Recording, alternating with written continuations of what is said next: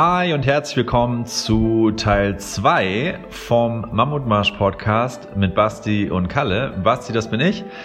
Und Kalle, das ist Kalle. Und wir beide sind die Mammutmarsch Gründer. Und letzte Woche, wenn ihr es noch nicht gehört habt, dann schaut mal in die letzte Folge rein. Ähm, letzte Woche haben wir Teil 1 veröffentlicht. Und in Teil 1 geht es ein bisschen darum, wie haben Kalle und ich uns überhaupt kennengelernt und was sind so ein paar frühe Geschichten, viele crazy Reisegeschichten, wie wir zusammen acht Stunden am Tag Kung Fu in einem daoistischen Tempel in China trainiert haben und so. Wenn ihr es nicht gehört habt, hört auf jeden Fall rein. Also viele gute Geschichten aus unserer gemeinsamen Vergangenheit. Und heute wollen wir mal ein bisschen in die düsteren Kapitel der Mammutmarsch-Geschichte gehen. Heute bekommt ihr wenigstens drei Geschichten, von denen man sagen könnte, das waren somit die größten Herausforderungen, die wir beim Aufbau und bei der Organisation des Mammutmarsches erlebt haben.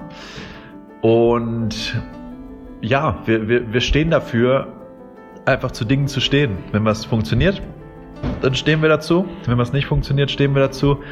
Und meistens im Nachhinein fällt einem auf, dass, dass sogar man Dinge gelernt hat und dass, dass die Sache, die schiefgegangen ist, vielleicht dazu geführt hat, dass man vielleicht dadurch gelernt hat, okay, um weiterzumachen, müssen wir erstmal das und das und das fixen. Und ja, es geht um verschwundene LKWs auf Events, es geht um Events, die zu kippen drohen und ja, ich will nicht zu viel vorwegnehmen, aber wenn ihr von Anfang an dabei seid, dann habt ihr ein paar der Sachen vielleicht auch live miterlebt. Wenn ihr nicht von Anfang an dabei wart, hört auf jeden Fall rein. Ich verspreche euch, es lohnt sich. Ich verspreche euch, wir haben noch niemals irgendwo ähm, in solchem Detail diese Geschichten erzählt. Und deswegen heute komplett offen, komplett schonungslos die größten Herausforderungen der Mammutmarsch-Geschichte wir wünschen euch viel Spaß damit, hoffen euch gefällt das und genau, los geht's mit dem Podcast. So, und jetzt, jetzt wisst ihr, warum das so viel Spaß machen kann. Jetzt können wir auch mal erzählen, was vielleicht ein paar Momente waren, wo es nicht so viel Spaß gemacht hat. Ja, und da war 2016, ne? 2016 war, war eigentlich super, oder? So als Jahr. Ähm, war, war glaube ich, ein, war ein gutes Jahr, ne? Kein Covid und so. Nee, 2016 war, wir hatten da, 2013 war das erste Event, was wir hatten. Äh, 2016 war das, das erste, erste Event. veranstaltete Event. Also nicht das erste Mal, dass wir selber gelaufen sind, aber 2013 haben wir es zum ersten Mal mit anderen veranstaltet. Genau, erstmal Teilnehmer dabei.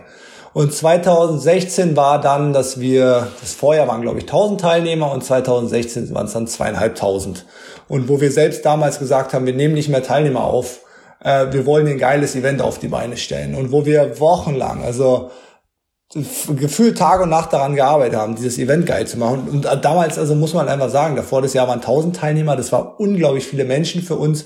Davor das Jahr waren es 150, das waren unglaublich viele Menschen für uns. Das heißt, diese zweieinhalbtausend, da haben wir wirklich gedacht, jetzt haben wir einen riesen Schritt nochmal gemacht. Ähm, und ja, Start sah einfach viel cooler aus. Wir haben wirklich überall uns verbessert, erstmal gefühlt, oder Basti? Ja. Nein, also äh, klar, wir haben uns, wir haben uns wirklich hundertprozentig ohne Zweifel, also das 2016 war das am besten organisierteste Event, was wir je hatten. Musste es auch sein. Also sonst wäre es, äh, hätten wir nicht mal den Start abwickeln können mit zweieinhalbtausend Leuten. Und trotzdem, das war zum Beispiel das erste Mal, dass wir wirklich aktiv Volunteers dabei hatten dass wir wirklich mit, mit Helfern gearbeitet haben. 2015 mit knapp 1000 Teilnehmern, da haben wir alles noch selber und mit Freunden gemacht. Da hatten wir ein 1000 Teilnehmer-Event und haben alles mit insgesamt, ich glaube, zehn Leuten gemacht und waren alle an auch hier, das ist auch so eine Perspektive, auch als Mammutmarsch äh, Orga-Team waren wir so oft an unseren Limits, aber da, da kommen wir jetzt auch, kommen wir jetzt, gehen, gehen wir jetzt sowieso drauf ein. Aber 2016, ja, definitiv. Also da äh, war vieles besser und, und alles eigentlich. Also da war der Mammutmarsch so weit, wie er niemals zuvor war. Aber es war eben auch der größte Mammutmarsch, äh, der es je gewesen ist. Und ähm, wir hatten den Start damals im Sportzentrum Erkner. Das ist eben so ein kleines Stadion direkt am Rand von Berlin. und alles hat perfekt geklappt. Alles hat super, super funktioniert. Erster Streckenposten, damals zum ersten Mal Strandbad Müggelsee. Das war das Jahr, in dem ich Luftsprünge gemacht habe, als wir den Streckenposten bekommen haben, weil ich so überragend fand. Und auch hier alles super geklappt. Also dafür, dass es so viele Leute waren, alles Wasserausgabe, Snackausgabe. Ähm, es war zum ersten Mal, dass wir auch Sunnis dabei hatten. Da stand dann ein Rettungswagen von den Johannitern und alles super geklappt. Und dann ähm, war Bruchmühle der nächste Streckenposten. Ungefähr bei Kilometer 40. Und da sind wir dann als nächstes hingefahren und alles entspannt und ähm, waren guter Dinge, alles hat super geklappt und auch da, ähm, das war das erste Jahr, ich weiß nicht, warum ich dieses Detail gerade, warum mir das gerade einfällt, wo wir Äpfel äh, dabei hatten und ich erinnere mich noch wieder einfach diese diese Tausende von Äpfeln auf Paletten standen ja, und dann wurde es langsam dunkel und dann, ich weiß gar nicht mehr, wie es wie es angefangen hat, dass, dass ich so langsam gemerkt habe, oh, irgendwie, irgendwie, irgendwas läuft gerade nicht so gut.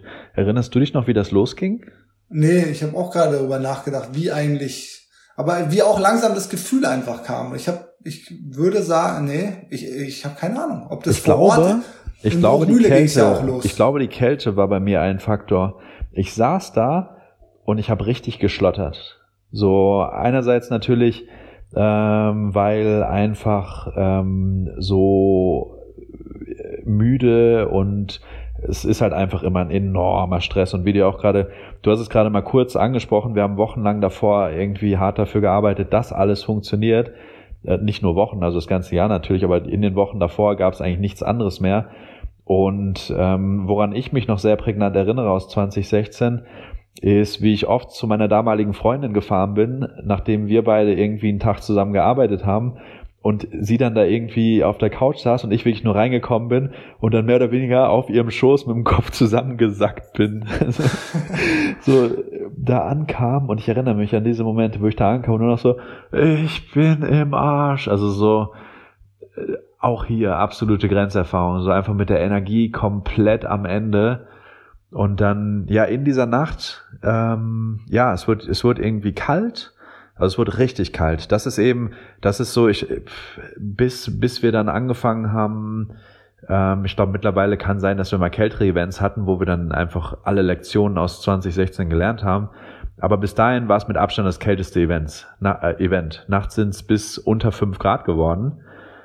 Und dann äh, glaube ich, ist irgendwie am Streckenposten in Bruchmühle ist jemand zusammengebrochen. Und da hatten wir Sanitäter vom Jugendrotkreuz und die Freiwillige Feuerwehr von Bruchmühle hat einfach so ein bisschen geholfen. Die haben uns da Licht aufgestellt und die waren einfach als Helfer mit dabei, glaube ich, in dem Jahr. Ja. Und ich erinnere mich noch, wie die dann äh, total, sagen wir einfach sehr sehr krass reagiert haben, sehr stark reagiert haben und wie die dann losgespurtet sind mit einer irgendwie einer, einer, einer Trage und dann rumgebrüllt haben und irgendwie so eine und das ich glaube diese Energie ist so ein bisschen auch bei mir angekommen. So als wir das hinter ausgewertet haben, da dachten wir, was was war denn da eigentlich los? Warum warum haben die denn da so überreagiert? Ähm, aber so, das war in der Situation auch so eine Energie, die bei mir angekommen ist, dass ich dachte, oh, oh, was ist denn hier los? Äh, gerät hier irgendwas außer Kontrolle? Und dann sind einfach nach und nach irgendwie haben wir Meldungen bekommen und dann kam der erste Rettungswagen an in Buchmühle und ja, da kam einfach Meldungen von, ah, da ist jemand zusammengebrochen und hier ist jemand zusammengebrochen und wir kannten das einfach nicht, weil einfach in, in den Jahren zuvor ist das nicht passiert. Und einfach dadurch, dass es so eine extreme Kälte war, ähm, dass wir zu dem Zeitpunkt noch keine verpflichtende Mindestausrüstung hatten. Also wir haben danach einfach 20 Dinge gelernt und, und geändert ähm, die, die alle bei jedem Event danach verhindert haben, dass es jemals wieder zu so einer Situation kommt. Aber es war halt einfach unfassbar kalt. Leute haben sich einfach überschätzt, überfordert, hatten nur irgendwie teilweise kurze Hose, T-Shirt an und haben dann einfach Probleme bekommen. Und also keine, keine schlimmen Probleme, aber haben einfach Probleme bekommen, haben dann einfach Kreislaufprobleme bekommen. Und man muss sagen, wir waren da im tiefsten Brandenburg. Das heißt, das ist schon irgendwie 40 Kilometer raus aus Berlin und es ist einfach eine andere Welt. Also es ist nicht mehr Berliner Einzugsgebiet, sondern das ist halt eine Gegend, wo in der Nacht ein Rettungswagen zur Verfügung steht. Und wir hatten die Veranstaltung komplett genehmigen lassen. Das war auch das erste Mal, dass wir durch die ganzen, sagen wir mal, durch die komplexeren Genehmigungsprozesse gelaufen sind. Vorher war es immer so, es war noch so irgendwie Anruf bei den Ämtern und so, ja, pff, ja, so wie ihr das beschreibt, weiß nicht, ob da irgendwas notwendig ist. Aber 2016 hatten wir vorher schon das Gefühl, okay, zweieinhalbtausend, da müssen wir wahrscheinlich ein paar Dinge in die Hand nehmen. Und das war das erste Mal, wo wir dann auch nicht wie in den späteren Jahren, wenn man, wenn man Mammutmarsch richtig organisiert und richtig genehmigen lässt, dann sind da teilweise Dutzende Ämter involviert. Das, das ist das, was wir heute kennen. Ähm, damals äh, haben wir auch mit allen beteiligten Ämtern gesprochen, aber es war noch, ja, war noch, war noch irgendwie so die, die ersten Schritte in Richtung, das alles zu lernen. Und äh, was ich damit sagen will, jedenfalls gab es da ja jetzt trotzdem nur diesen einen Rettungswagen. Das heißt, die, die Rettungswache hatte auch nicht irgendwie hochskaliert, hatten nicht mehr Kräfte im Einsatz, weil da irgendwie der Mammutmarsch kommt. Und die sind dann halt irgendwann an den Punkt gekommen, wo Leute da angerufen haben und gesagt haben, hey, hier, wir sind hier bei dieser Wanderung, beim Mammutmarsch und äh, hier ist gerade einer zusammengebrochen, könnt ihr, könnt ihr helfen? Und die waren halt schnell an dem Punkt, wo die nicht mehr helfen konnten. Und das ist natürlich eine eine absolut grenzwertige Situation, die die natürlich, äh, die, die für die natürlich ganz schön prekär werden kann. Und ähm, dann hatte ich halt bald irgendwie Leitstelle von, äh, wie heißt wie heißt der Landkreis? Oder Oder Spree. Oder Spree. Die, die Rettungsleitstelle an der, an der Strippe und habe mit denen gequatscht und habe denen halt erzählt, ja, das ist das Event, das ist genehmigt, ähm, das und das haben wir an, an Hilfskräften da und so und so viele Leute sind unterwegs. Und wir haben aber gemerkt relativ schnell, ah, irgendwie, wir, wir haben einfach eine große Unsicherheit gespürt. Wir haben aber gespürt, wir, wir wissen nicht, ob wir dieses Event hier wirklich gut zu Ende bringen können. Also wir haben uns keine riesigen Sorgen gemacht, dass jetzt jemand sterben sollte oder so, aber wir, wir, wir waren einfach krass unsicher. Wir wussten nicht, was, was wird hier noch passieren. Und dann haben wir um, vielleicht war es drei Uhr nachts in äh, Bruchmühle, irgendwann so zwei, drei Uhr nachts, würde ich sagen, haben wir die Entscheidung getroffen, okay, wir sagen das Moment, Event ab. Ja, ja, wobei, was, was vorher noch passiert ist, ähm, also wir, wir haben ja eigentlich keine Infos bekommen, was eigentlich los ist, ähm, weil, weil da niemand uns realistische Zahlen geben konnte. Und was auf einmal passiert ist, ist, dass sieben Krankenwagen ankamen und fünf Polizeiautos und sieben Feuerwehrautos oder sowas. Also auf einmal stand der ganze Streckenposten voll. Na, aber wir haben vorher abgebrochen, Kalle. Da bin ich mir sicher. Echt? Ja, wir haben vorher abgebrochen. Ich erinnere mich nämlich noch. Ähm, ich habe der Leitstelle gesagt, ja, wir haben jetzt entschieden, wir brechen das Event ab. Und die haben dann gesagt, wir schicken jetzt mal unseren Mann vorbei, dass er sich vor Ort die Situation angucken kann. Und das war quasi noch vorher. Und danach haben die dann diesen Manf ausgelöst. Echt? Ich dachte, das war vorher.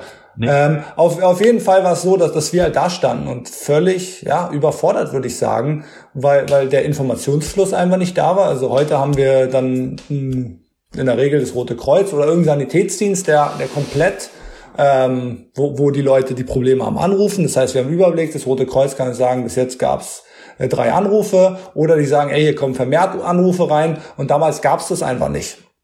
Und im Rahmen des Genehmigungsverfahrens ist es immer so, dass bei der Anhörung, es gibt immer Anhörungen, da fragt der Landkreis, wenn wir sagen, okay, wir wollen hier durchlaufen, dann sagen die auch dem Rettungsdienst Bescheid und der Polizei, dass einfach jeder Bescheid weiß. Und das ist in diesem Jahr einfach nicht geschehen, 2016. Das heißt, die wussten auch gar nicht, dass, dass wir da kommen. Das heißt, da waren die schon erstaunt, dass überhaupt jemand sagt, hier kommt jemand vom Mauermarsch und waren überhaupt nicht darauf eingestellt, dass man vielleicht noch einen zweiten Rettungswagen eventuell brauchen könnte, äh, was heute einfach auch eine ganz andere Situation ist. Ähm, da ist einfach der Informationsfluss vom Amt zum, äh, zum Sanitätsdienst oder zum, zum Rettungsdienst gar nicht da gewesen. Das heißt, ja. in dem Jahr waren die auch sehr überrascht davon, dass es sowas überhaupt gibt. Ähm, und dann waren wir irgendwo in Brandenburg. Ähm, genau. Naja, auf, auf jeden Fall standen wir dann irgendwann da und wussten beide überhaupt nicht, was wir machen sollen. Also wir waren beide völlig überfordert, natürlich auch nach, nach Wochen und monatelanger Arbeit ziemlich ausgelaugt und, und enttäuscht und ähm, ja, auch wahrscheinlich eingeschüchtert und haben irgendwann die Entscheidung getroffen, okay, hier müssen wir jetzt, weil wir nicht wissen, was los ist, aber wir konnten halt kein Risiko in dem Moment eingehen und mussten dann da an Streckenposten 2 stehen, beide mitten in der Nacht, auch frierend wahrscheinlich, äh, diese Entscheidung treffen und ich finde es bis heute nicht unbedingt angenehm, mich daran da, da zurück hineinzuversetzen in die Situation und äh, darüber nachzudenken, wie wir uns da wohl gefühlt haben. Nee, garantiert nicht. Jedenfalls ähm, haben wir das Event dann abgebrochen, haben halt Leute postiert an unterschiedlichen Stellen an der Strecke, die halt die Teilnehmer informieren, sind halt zum nächsten Streckenposten gefahren und hatten äh, einen kompletten Bus-Shuttle-Service da. Auch das ein riesiger Fortschritt bei den Events vorher. Haben wir die Teilnehmer immer mit so kleinen VW-Bussen, die wir gemietet hatten, zu den äh, Ausstiegspunkten geschattelt. 2016 zum ersten Mal hatten wir ein wirkliches Busunternehmen da, was dann auch dazu geführt hat, glücklicherweise, dass wir so einen Ausstieg oder so einen, so einen Abbruch problemlos managen konnten, dass wir halt die 2000 Leute oder so, die da noch auf der Strecke waren, problemlos einfach mit unseren Bussen zu den Bahnhöfen, Bahnhöfen bringen konnten. Und ja, das sage ich jetzt einfach so salopp. ähm, hat natürlich bei uns irgendwie, also ich kann für mich vor allem nur sprechen, hat bei mir irgendwie erstmal ein ganz schönes Loch gerissen. Ja, ich habe einfach gemerkt in, in dieser Nacht schon, dass einfach nachdem wir, nachdem wir so hart daran gearbeitet hatten und nachdem, nachdem wir so an unsere Grenzen gegangen sind und jetzt ähm, scheitert das Ganze. Ähm, wie das bei mir einfach ein ziemliches Loch gerissen hat. Also es hat einfach, äh, es hat mich in der Nacht ganz schön getroffen. Also ich war einfach, äh, ich war, ich war komplett am Ende und natürlich komplett demoralisiert und dann in der Nacht selbst geht es ja auch darum, erstmal zu managen und erstmal darum zu kümmern, dass alles ähm, gut, so gut wie unter den Umständen möglich ausläuft. Und das hat dann ja auch alles gut geklappt. Der Abbruch hat gut geklappt. Ist ja auch schön, dass wir einmal geübt haben, wie, wie, wie gut können wir abbrechen. Und das hat gut geklappt. Und dann, äh, ja, hat es einfach ja noch eine Weile gedauert, weil wir einfach noch so viel zu organisieren hatten weil wir einfach ja noch ähm, zum Beispiel, wir hatten ja natürlich auch eingekauft für, für ein zweieinhalbtausend Leute Event und hatten dann natürlich an den späteren Streckenposten, die gar nicht mehr wirklich stattgefunden haben, hatten dann natürlich alles Mögliche stehen und aufgebaut und mussten halt die nächsten Tage, konnten, konnten das gar nicht so wirklich emotional verarbeiten, weil wir in den nächsten Tagen einfach alles organisieren mussten. Wir mussten zu unseren Streckenposten fahren, wir mussten Schlüsselübergaben machen, wir mussten zu den Supermärkten fahren und Lebensmittel zurückbringen. Wir mussten Autos zurückbringen. Wir mussten geliehene Waren übergeben und alles Mögliche. Und nebenbei natürlich einfach auch kommunizieren. Hey, was war denn los? Und einfach kommunizieren. Ja, hey, es war halt einfach so. Es war eine unfassbar kalte Nacht. Ähm, viele Leute haben Probleme bekommen. Das hatten wir nicht antizipiert und ähm, das, wir werden unsere Schlüsse daraus ziehen und so wie wir es äh, ja eigentlich immer versuchen. Wir versuchen einfach, wenn, wenn irgendwas in die Hose geht, dann versuchen wir zu sagen, hey, das war die Situation, das ist passiert, das sind die Lektionen, die wir daraus lernen. Unser Herz ist gebrochen, glaubt es uns. Ja. Und das war es. Ja, und wir haben ja auch, also, da glaube ich, kann ich für uns beide sprechen, dass wir da richtig mit uns selbst auch kämpfen mussten einfach in der Phase. Weil natürlich unglaubliche Zweifel und war man selber schuld und äh, ja. Was bedeutet es jetzt für den Mauermarsch? Was bedeutet ja. es für uns und so weiter? Also das ist ja unglaublich schwierig. Ja. ja. Und dann natürlich die berechtigte Frustration der Teilnehmer, die sagen, ich habe mich hier darauf vorbereitet, ich bin angereist, äh, mir hat mir die Chance genommen, ins Ziel zu kommen, wo natürlich auch einfach ich würde es jetzt nicht Hass nennen, aber einfach schon wirklich Frustration teilweise rauskommt und diese Nachrichten natürlich auch bei uns gelandet sind. Boah, und das aber Ganze ganz nicht, wenig, ehrlich gesagt, Kalle. Das, das stimmt. Ganz, das ganz da wenig. wirklich. Also das, da, da muss ich echt sagen, klar, man, man, manchmal in solchen Situationen pickt man sich dann den einen Thread auf Facebook raus, wo irgendwie, äh, wo Leute Frust abladen. Aber ich würde sagen, von, also wirklich in reinen Zahlen, von den zweieinhalbtausend, die da mitgemacht haben, also so, so, so richtig irgendwie, dass jemand gesagt hat, hey, ihr habt das ja alles total verbockt und wie, was fällt euch ein und ich will mein Geld zurück, von solcher E-Mails, das, das, das war eine einstellige Zahl. Ja. Also das, das ähm, war wirklich, unter diesen Umständen, ich, ich kann nur vermuten, warum das so war, aber ich vermute einfach, dass es so war, weil wir einfach versucht haben, ehrlich damit umzugehen und einfach zu sagen, hey, wir, wir, wir, wir sagen euch als Menschen, an Menschen, das, das ist die Situation gewesen und ähm, das sind die Konsequenzen daraus.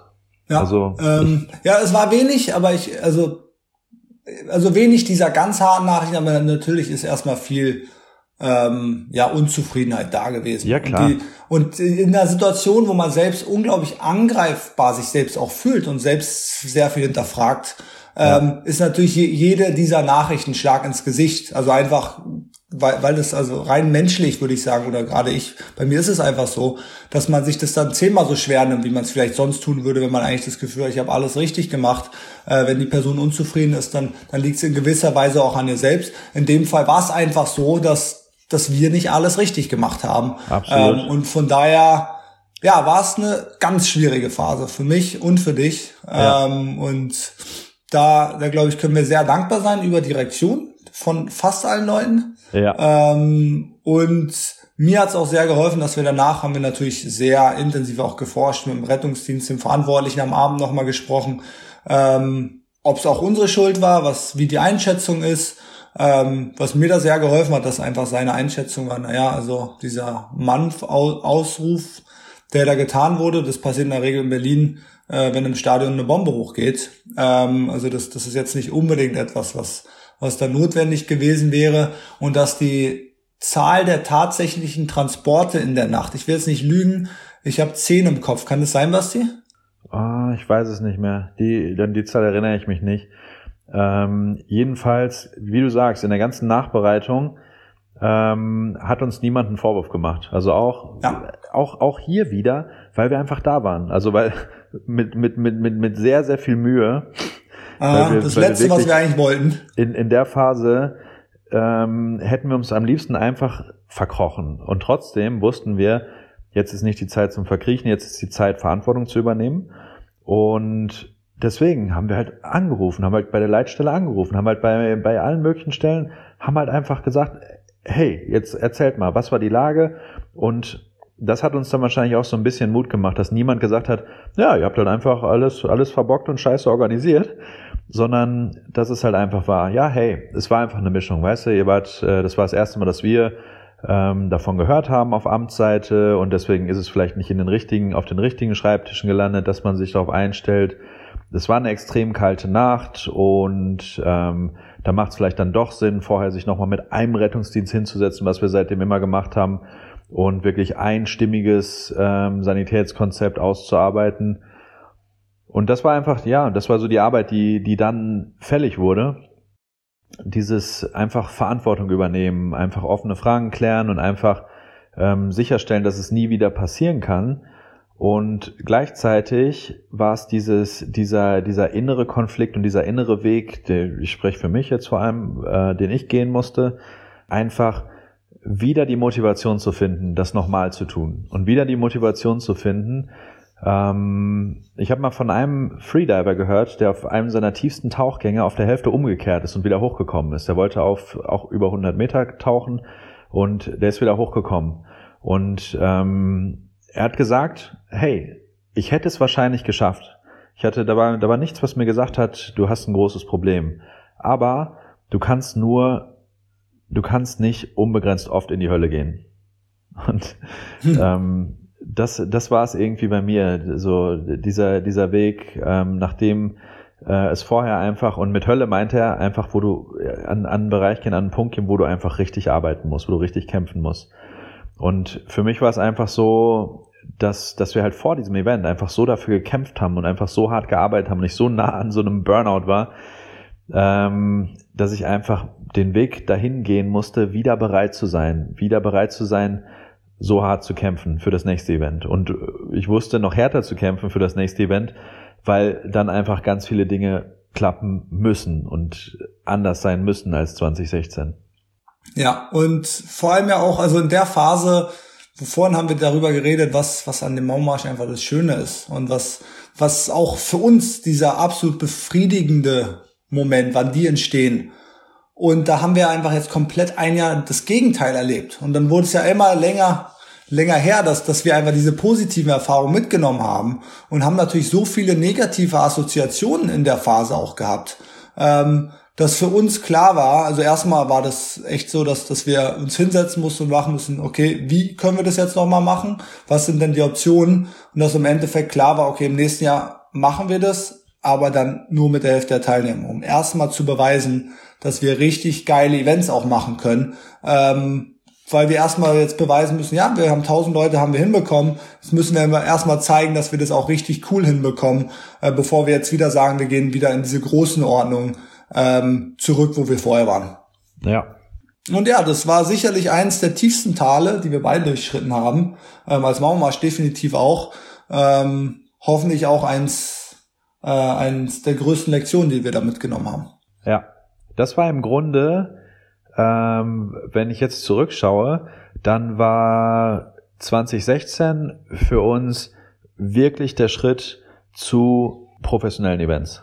Ich glaube nämlich 2016 haben wir wirklich gelernt, ein Event auf die Beine zu stellen, das einfach, das einfach auf alles vorbereitet ist. Da haben wir angefangen ähm, mit eben Rufbereitschaft, Rotes Kreuz dabei mit Rufbereitschaft, immer ein professioneller Shuttle-Service, ähm, mit äh, in der Regel mit einem Busunternehmen, das dafür sorgt, wenn jemand aussteigen will, dass er aussteigen kann, ohne Probleme, ohne dass er sich selber irgendwie groß was organisieren muss.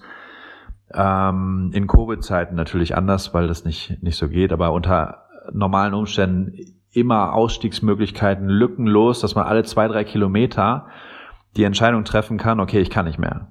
Dass man nicht irgendwo im Nirgendwo sein kann und nicht aussteigen kann. Ähm, okay, was es ja 2016 auch schon gab, allerdings.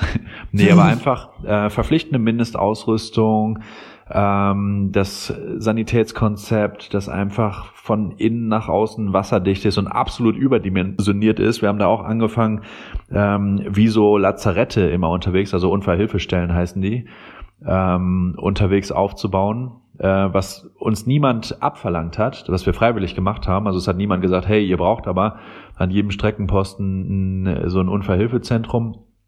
Also wir haben viel einfach proaktiv gemacht, haben äh, die Kommunikation krass umgestellt, haben viel mehr Fokus auf die Vorbereitung gelegt, haben viel mehr Fokus darauf gelegt, dass jeder vorher weiß, worauf er sich einlässt, dass jeder vorher weiß, äh, was man auch machen muss, um sich auf das Event vorzubereiten und äh, ja, dass einfach so diese, diese Sicherheitsdetails vorher für jeden klar sind. Und da haben wir einfach 2016 noch nicht so den Fokus drauf gelegt, weil wir einfach vorher noch nie solche Erfahrungen gemacht hatten und weil wir einfach nicht wussten, dass es vielleicht ein Faktor ist. Ja. Ähm, naja, auf jeden Fall haben wir dann 2017 direkt weitergemacht mit, mit neuem oder verbesserten Events, mit ähm, einfach Fokus auf Sicherheit und so weiter. Und da sind wir gleich in der nächsten Herausforderung gelandet, würde ich mal sagen. Also 2017 war dann für uns in Berlin einfach dieses Event, wo wir gesagt haben, Schritt zurück, wir müssen beweisen, dass wir es richtig geil machen. Haben nur die Hälfte der Teilnehmer zugelassen und hatten, würde ich sagen, großen Erfolg damals. Ähm, also die Strecke war dann so, wie sie eigentlich auch 2016 sein wollte und haben wirklich den Schritt, den wir 2016 schon gehen wollten, sind wir dann 2017 gegangen. 2017 war auch das erste Jahr, wo wir mal gesagt haben, wir machen noch andere Events. Und zwar haben wir da unsere ersten Events in Wuppertal und in München jeweils gehabt. Und München war dann auch eine Herausforderung, wo, glaube ich, Basti ziemlich an seine eigene Grenze geraten ist. München war einfach ein Event, was, was eigentlich komplett bei mir lag. Erstmal mit allem, was, was drum und dran war, wo Basti gar nicht so sehr unbedingt eingebunden war. Ich weiß gar nicht, wie viel ähm, ja, wie viel Infos du damals eigentlich hattest, Basti? Na, sehr wenig. Also es war so, ähm, das war so 2017 der, der letzte Schritt, würde ich sagen, ähm, bevor wir, bevor wir auch als Team, also wir beide als Team einfach erstmal uns klar geworden sind, wer kümmert sich eigentlich jetzt um was und ähm, wo wir dann auch ganz klar diese Unterteilung gemacht haben, die wir jetzt gerade haben, dass Kalle eben vor allem Eventplanung, Eventmanagement, Eventdurchführung äh, diese Komponente übernimmt und ich mich vor allem um Marketing, Teilnehmerkommunikation, Website, Technik und so kümmere. Und damals war es noch so, wir haben halt beide mal alles von allem gemacht, je nachdem. Und München und Wuppertal waren halt äh, in dem Jahr eine Premiere. Und äh, ja, also ich glaube, da, da hatten wir noch einen ähm, Helfer, der quasi da in München die Strecke gebaut hat, der, der Micha, der damals mit involviert war, der das Ganze erstmal mit dann Start gebracht hat. Und das Ganze war jedenfalls in dieser Event-Vorbereitungsphase so stressig für Kalle, dass er irgendwann solche Kopfschmerzen hatte und einfach solche, solche Probleme hatte, dass, dass er im Krankenhaus gelandet ist. und ähm, mich dann irgendwann am Montag vor dem Event angerufen hat ähm, oder oder vielleicht auch an dem Wochenende. Ich bin mir nicht mehr ganz sicher. Auf jeden Fall ungefähr eine Woche vor dem Event oder ein bisschen weniger angerufen hat und ich habe sofort gehört, so, äh, so die Stimme war schon war schon nicht mehr so nicht mehr so ganz da, nicht so nicht so ganz nicht so ganz beisammen und ähm, hat mir gesagt, ja, du musst das Event übernehmen. Und äh, ich weiß gar nicht, ob ich überhaupt nach München kommen sollte damals. Sollte ich? Ich bin mir nicht mehr sicher. Ich glaube schon. Aber ja? das war auch so ziemlich der, das Einzige, wo, wo du groß involviert, involviert gewesen wärst, vor Ort dann. Ja. Ähm, aber alles andere, glaube ich, zu dem Zeitpunkt hattest du keine Infos. Ja, und äh, okay. Ähm, das, das klingt jetzt erstmal, klingt jetzt natürlich erstmal gar nicht so wild. Du erfährst eine Woche vorher, da ist das Event und du musst es jetzt übernehmen. Klingt nicht so wild. Aber das Ding war vor allem, dass äh, zum Beispiel die Helfersituation noch absolut katastrophal war. Dass im Grunde ähm, bei drei der vier Streckenposten im Grunde noch keine Helfer waren oder so. Und so, so sind wir dann irgendwie, also es war so, äh, dadurch, dass Kalle eben in, in so schlechtem Zustand war, sage ich jetzt einfach mal, ähm, sind halt einfach auch Dinge liegen geblieben. Und ähm, so, ja, bin ich dann quasi äh, am, ich glaube dann am Montag oder Dienstag in München angekommen. Und dann mussten wir im Grunde so in, in Krisenbewältigungsmodus gehen und äh, habe dann quasi mir so ein kleines Tag-Team aufgebaut mit Clara, die damals dabei war und äh, haben dann in, in, in der Münchner Vorstadt bei so einem pensionierten 90-jährigen Arzt, der, der auch nicht wusste, was ihn erwartet, haben wir dann unser Hauptquartier aufgeschlagen, haben dann sein ganzes Haus in, in Anspruch genommen, haben da irgendwie dann uns breit gemacht ohne Ende, um da alles vorzubereiten. Und er fand's gut. Also er fand's wirklich, sonst, sonst hätte ich irgendwie mir was anderes überlegt. Aber er fand's letztendlich, glaube ich, echt gut, dass er, dass er da rein involviert ist und dass er das, dass er Teil dieses Abenteuers sein darf. Ja, das war jedenfalls sowas. Äh, ich bin da angekommen und hatte noch keine Ahnung, wie sollen wir denn hier in, in vier oder fünf Tagen ein Event durchführen? Wie soll das denn funktionieren? Und ja, haben dann irgendwie so, so vier Tage Taskforce-mäßig quasi alles in Bewegung gesetzt, was wir in Bewegung setzen konnten. Und dann war es natürlich mal wieder ein krass anstrengendes Event, in dem ich auch irgendwie so gut wie nicht geschlafen hat, wie oft in diesen frühen Events und wo, wo natürlich alles Mögliche irgendwie, irgendwie krass überwältigend war, was aber trotzdem irgendwie eins der erfüllendsten Events war auf irgendeine Weise. Ich weiß gar nicht warum. Es war vielleicht so, ich bin da hingekommen mit so einer, mit so einer Einstellung, okay, was soll ich denn jetzt noch machen? Lass es uns einfach versuchen. Lass es uns einfach versuchen. Ähm, und ich glaube deswegen, auch hier war es dann so erfüllend, als wir am Ende des Wochenendes, ähm, als ich dann mit Micha ähm, irgendwie da die, den letzten Karton erstmal in unser Lager, das wir da hatten, gestellt habe und ich erinnere mich noch, dann sind wir mit unserem LKW ähm, durch die Stadt gefahren und haben irgendwie Britney Spears gehört, so Hit Me Baby One More Time oder so, und haben laut mitgesungen. ich weiß es war ein, war ein Wochenende mit super Wetter, die Münchner Strecke war ein absoluter Traum, da äh, Strandbad Pilsen, die wir ein bisschen verärgert haben und ähm, einfach wunderschöne Locations. Ähm, und super Wetter. Und da war es auch so, dieses, das, das Event dann ähm, überstanden zu haben und es geschafft zu haben und das, und das alles, dass nichts wirklich in die Hose gegangen ist, so einfach ein erfolgreiches Event daraus zu machen, ähm, nachdem ich irgendwie ein paar Tage vorher mich noch gefragt habe, wie sollen wir das hinkriegen? Wie?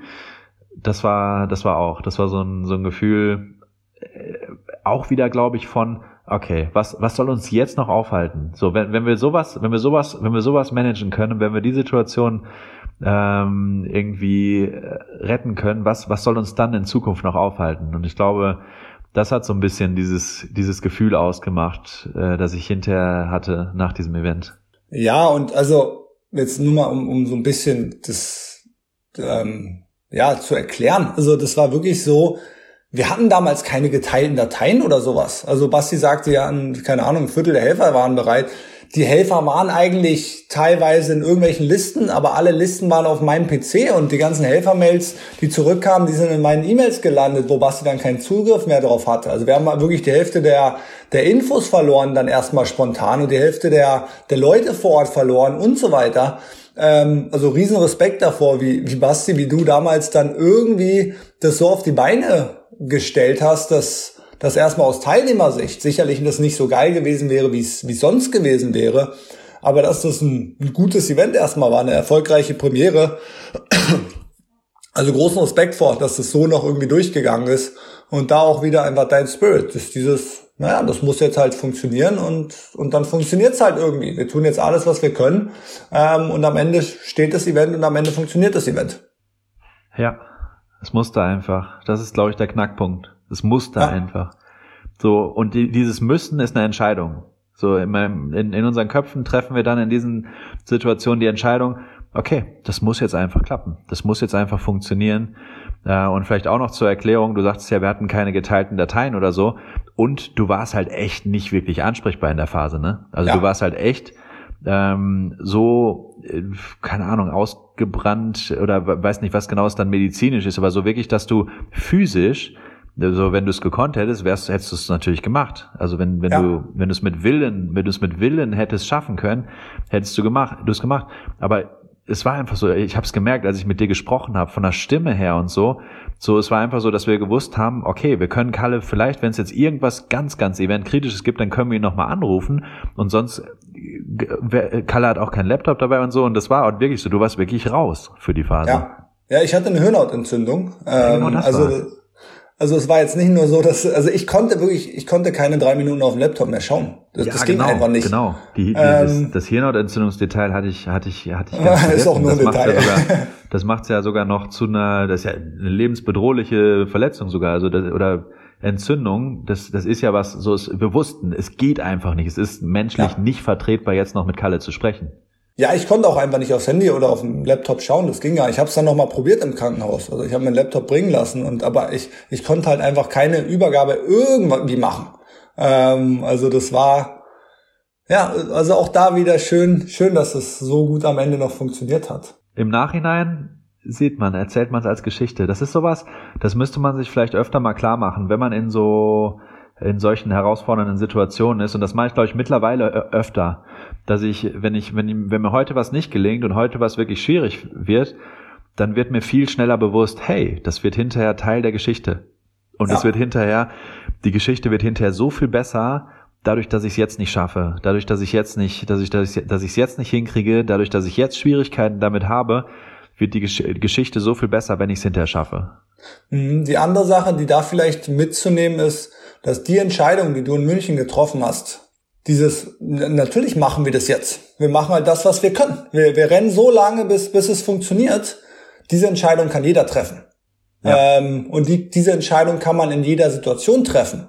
Ähm, also das ist, das ist wirklich nur eine Einstellungssache in dem Moment, weil, weil die Fähigkeiten sind ja da. Und also ich meine, wir hatten natürlich ein Grundgerüst von dem Event schon. Also es ist ja nicht so, dass ihr auf einmal neue Strengposten finden musstet. Aber alles logisch. drumherum äh, mu musste man bauen. Und das ist etwas, was, was man in fast allen Situationen, wenn man die Entscheidung trifft, natürlich mache ich das hier, ähm, dann ist es erstmal möglich. Und das ist, glaube ich, das, wo, wo jetzt in der Situation, wo du sicherlich gezwungen warst, zu schaffen, wo du es dann aber schaffst, wo oft, wo man das nicht gezwungen ist, wo man diesen Weg vielleicht einfach nicht so geht, wie man ihn könnte. Ja, und es gibt diese abgedroschene Floskel, gib einfach dein Bestes.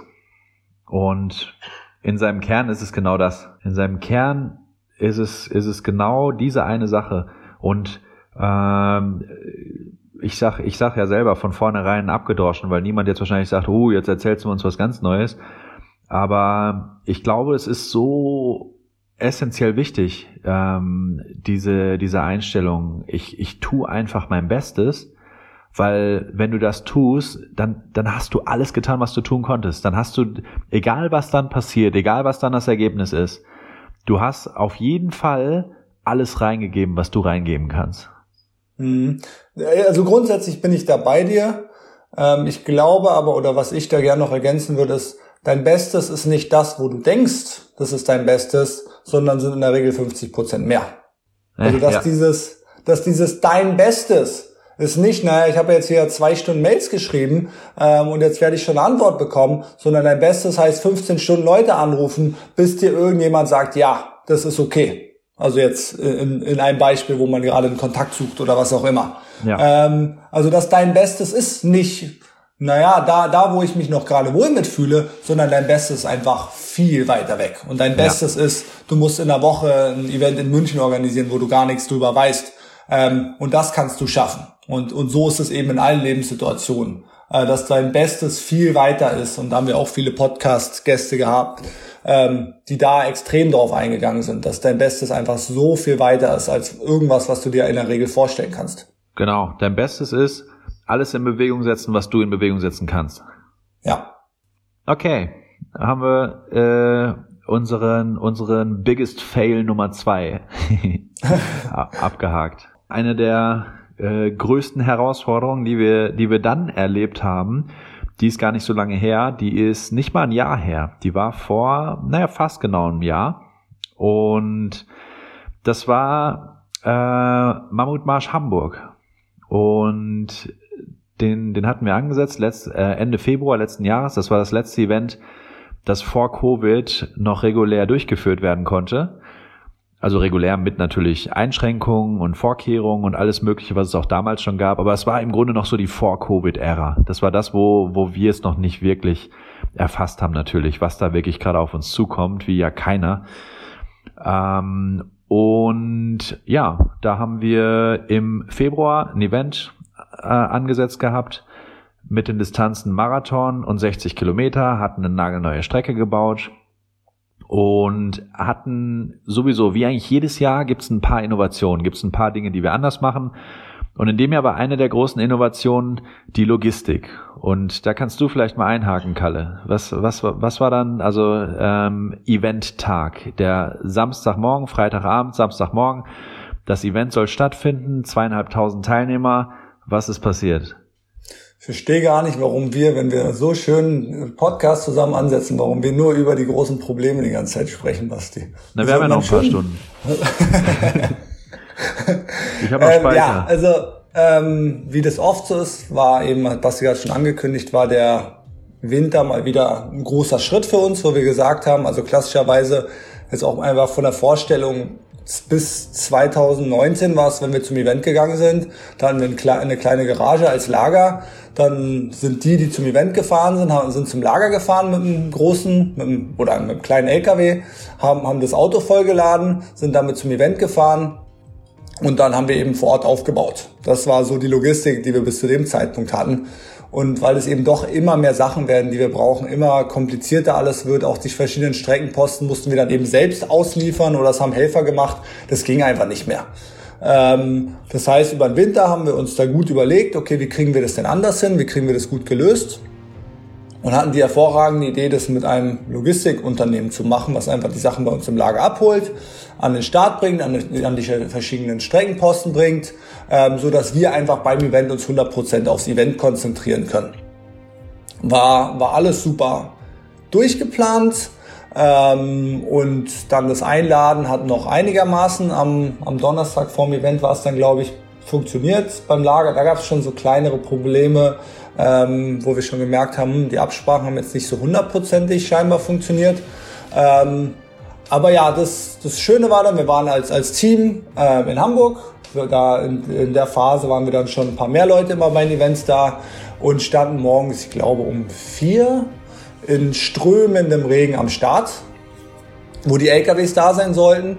Ähm, nur die LKWs waren nicht da. Wir wussten, ich glaube, ab, ab sechs sollten die Teilnehmer kommen. Wahrscheinlich waren wir dann eher, drei, drei Uhr morgens am Start. Ein paar Helfer waren auch da. Wir haben uns dann alle in ein Auto reingestellt, also hinten in ein Auto reingestellt, äh, um nicht ganz nass zu werden und haben da bestimmt mit 10, 15 Mann, die eigentlich den Start aufbauen sollten, gestanden und haben auf die LKWs gewartet. Ähm, haben dann natürlich relativ schnell angefangen, unseren Logistikpartner anzurufen, um herauszufinden, wo sind denn die LKWs.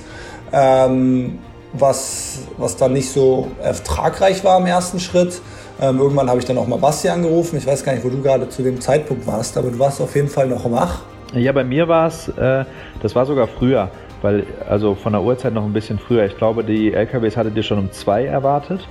Okay, und ja. deswegen, bei mir war es halt gerade dann früher Abend in Mexiko.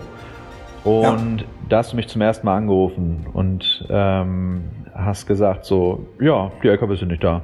Und ich halt äh, hatte nicht, nichts zu tun mit der, mit der Logistikplanung, habe gefragt, ja, wie war denn der Plan? wie war denn die Absprache? Und dann äh, ja, meinte, hatte Kalle mir eben erzählt, ja, er hätte so vor einer halben Stunde oder wann irgendwie spätestens da sein sollen. Ähm, jetzt versuchen wir gerade mal zu telefonieren. Und so, und da ja. war erstmal noch bei mir so, ja, pf, okay, klingt jetzt noch nicht so nach Riesendrama. Könnte, könnte sich noch klären, steht halt im Stau, ist ein bisschen spät dran, wird schon kommen. Ja, und aber nachts um zwei eben, wo, wo eigentlich ja der, der Stau nicht so wahrscheinlich ist, äh, die sollten auch schon in Hamburg sein damals, also die sollten da eigentlich dann stehen und um die Ecke und kommen. Und wir hatten Telefonnummer von den beiden Fahrern. Ähm, die sind aber beide nicht ans Telefon gegangen und Handys waren scheinbar aus. Dann haben wir eben versucht, beim, bei dem Chef von denen anzurufen der dann auch irgendwann, glaube ich, ans Telefon gegangen ist. Also irgendwann war es so, dass, dass ich eben vor Ort versucht habe, irgendwas zu organisieren, weil ich wusste, jetzt, jetzt rückt langsam der Zeitpunkt näher, wo, wo auch die Teilnehmer kommen. Ähm, also das macht Sinn, dass wir um zwei aufbauen wollen, weil dann um fünf die ersten Teilnehmer da sein sollten oder konnten, glaube ich. So. Vielleicht mal kurz ein bisschen, ein bisschen Background. Ich glaube, das, das weiß man vielleicht nicht so, wenn man einfach immer auf einen aufgebauten Start kommt oder wenn man vielleicht noch nie bei uns war. Ähm, also in den LKWs war im Grunde alles, was wir brauchen, um ein Event durchzuführen. Angefangen von Technik, damit man allein mal, es waren zweieinhalbtausend Leute, die wir erwartet haben, damit man allein mal eine vernünftige Durchsage machen kann. Über die T-Shirts, die die Leute bekommen, über einfach alles über die, die, äh, ich weiß, hattet ihr Zelte da oder waren das auch ja. unsere eigenen? Nee, alles sollte mitkommen. Also Zelte alles, ne? sollten mitkommen, also alles, ähm, Banner, alles. Starttor sollte mitkommen, ähm, Medaillen sollten mitkommen, alles, was man alles sich irgendwie Start vorstellen Ziel, kann auch für, für ein Check-in, um die Leute überhaupt erstmal zu als Teilnehmer ähm, abzuchecken, ob sie überhaupt legitime Teilnehmer sind.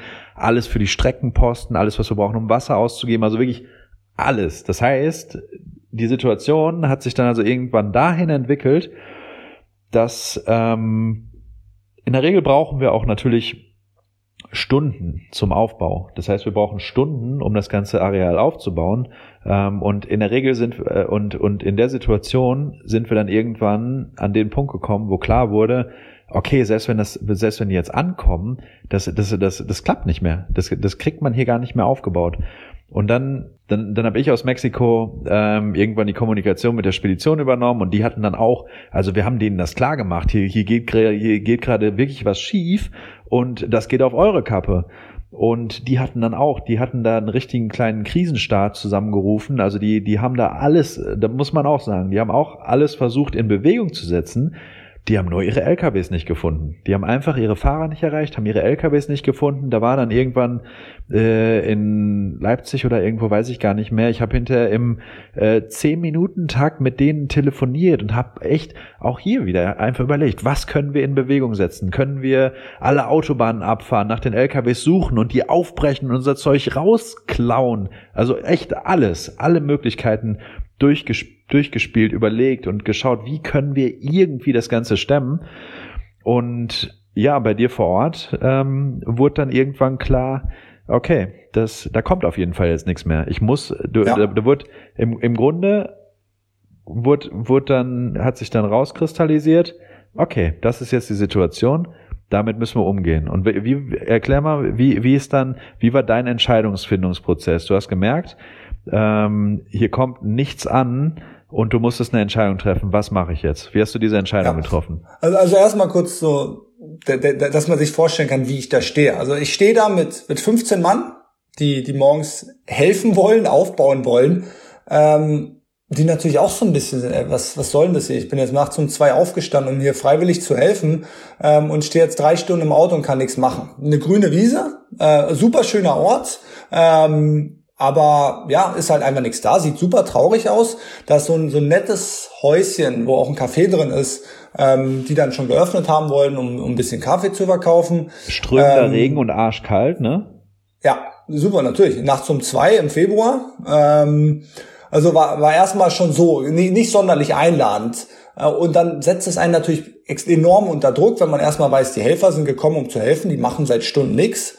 Ähm, und dann weiß man, bald kommen innerhalb von zwei Stunden kommen zweieinhalbtausend Leute. Und, und wir kriegen nix, nix hin, was wir irgendwie jetzt, selbst wenn die LKWs jetzt kommen würden, ähm, was wir aufbauen können. Wo eben erstmal für uns auch die Entscheidung war, also wo ich mit Basti auch telefoniert habe, ähm, okay, was können wir machen? Was haben wir für Optionen? Können wir gerade so mit null Equipment, also es war wirklich, ja, wir hatten nicht mal einen Kugelschreiber, um, um irgendwas aufzuschreiben. Also wir hatten wirklich gar nichts da in dem Moment. Ähm, erstmal die Entscheidung, kriegen wir irgendwie dieses Event jetzt über die Bühne, dass wir sagen können, das ist besser als kein Event. Ähm, also das war in diesem Moment erstmal die Entscheidung, wie können wir hier jetzt noch, noch Lösungen finden, dass wir sagen, okay, das, ähm, das ist das Beste, was wir machen können. Also du hast dich eigentlich gefragt, machen wir es überhaupt oder müssen wir das Event absagen, ne? Ja, also in dem Moment, du hast mich damals vor allem gefragt, ähm, sag mal, könnt ihr gerade dieses Event durchführen? Äh, für mich hat sich die Frage, glaube ich, gar nicht so sehr gestellt, ähm, weil ich glaube ich relativ schnell in diesen, okay, was, was ist denn jetzt, wie können wir die Probleme lösen? Da bin ich sehr schnell reingekommen, einfach, okay, was bedeutet es denn jetzt?